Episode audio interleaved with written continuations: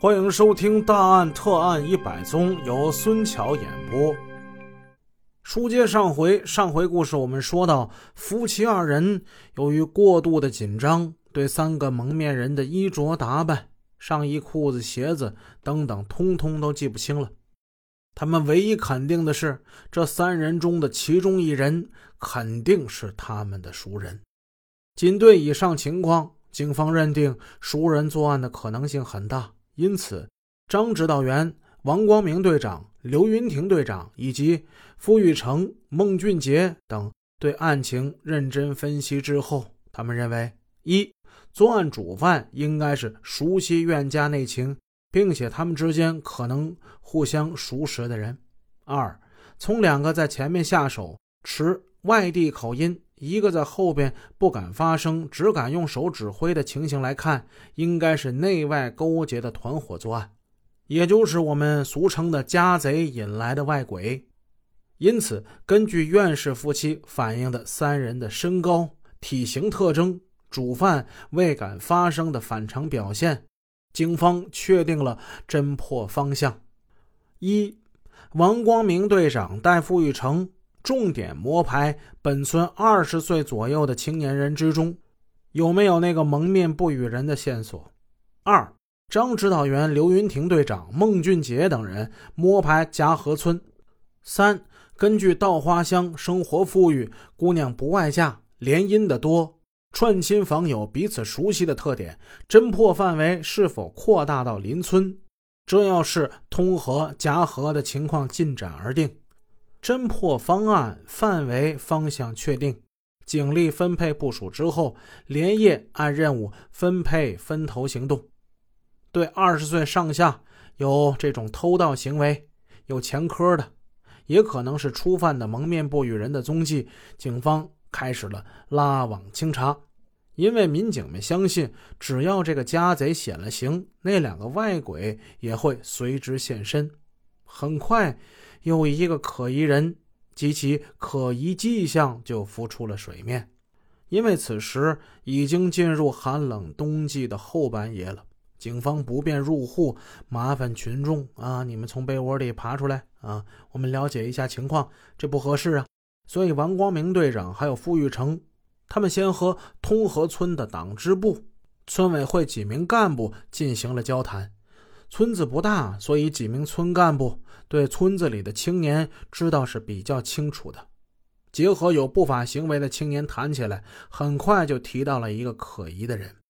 这个人姓庞，叫庞铁良，今年十九岁，身高一米七左右，身形偏瘦，有点水蛇腰吧？啥叫水蛇腰呢？就是走路啊身子晃。他也是那种大眼睛、粗眉毛。长着圆圆脸儿，面目呢倒也清秀。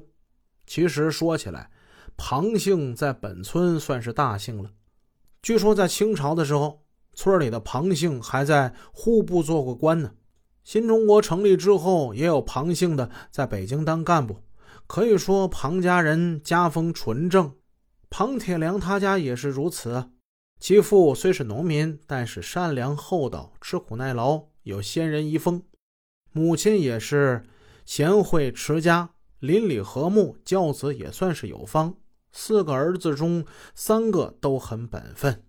老大是个木工，打沙发、做家具；老二呢是一个瓦工，在北京市房山区石化工厂建筑工地打工；老三也很精明，在相邻的房山区张房、石渡、长沟，在这几个镇跑买卖。经常是倒腾山货、干鲜果品等杂物。三个兄弟都很能干，他们也换来了回报，小日子也都过得很红火，父母也很满意。但是呢，十个指头不一边齐呀。庞铁良，哎，也就是他们家最小的老四，在家里却是一个异类，因为贪玩儿。小学都没读完，中途就辍学了。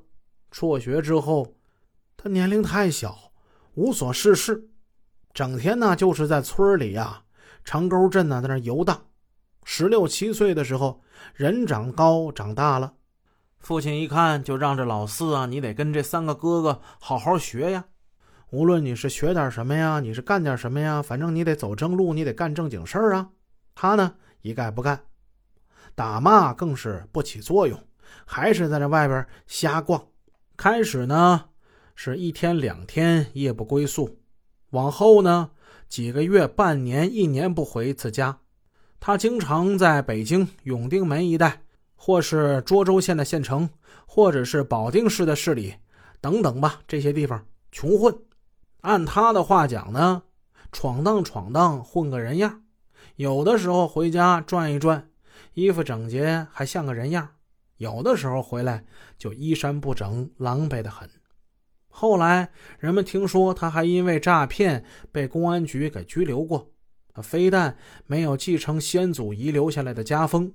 书呢也没好好读，种地他还不愿意付辛苦，就成了一个不法青年。哥哥的劝告听不进，父母的教育也成了耳旁风，所以别人一向其父兄提起这个他们家的老小来，家人呢只能是摇头叹气，认为他实在是丢掉家风，更是毁了一家人的脸面。村里人有的时候在北京永定门车站，有的时候能碰到他。他总是和一些南腔北调、流里流气的人混在一起，搭话呢也是胡吹乱侃，如何如何。自己现在我在北京混的怎么样了？同村人都不忍心揭穿他，一看你这穿的戴的呀，嗯，估计啊说的也都是昧心话呀。有个村干部老张就说，前七八天。偶然在村边还遇到过他，当时还跟他说了一句话。老干部老张说：“你回来了？”啊，嗯，嗯，这家伙支支吾吾的，没有正经搭话。老张当时还觉得奇怪，这小子平时还挺能胡吹乱侃的，哎，这回一反常态啊，回村了反倒蔫巴了，嗯，躲躲闪闪的。当时老张并未在意，现在看起来非常可疑。而他家呢，与苑家只隔着三个邻居，在苑家的西边。虽然说常年不在家，但是那也是从小看他长大的呀，当然是互相之间都认识、都熟悉。哎呀，这么一看，庞家老四嫌疑重大。对这一情况，王队长傅玉成非常重视。本集已播讲完毕，感谢您的收听，下集见。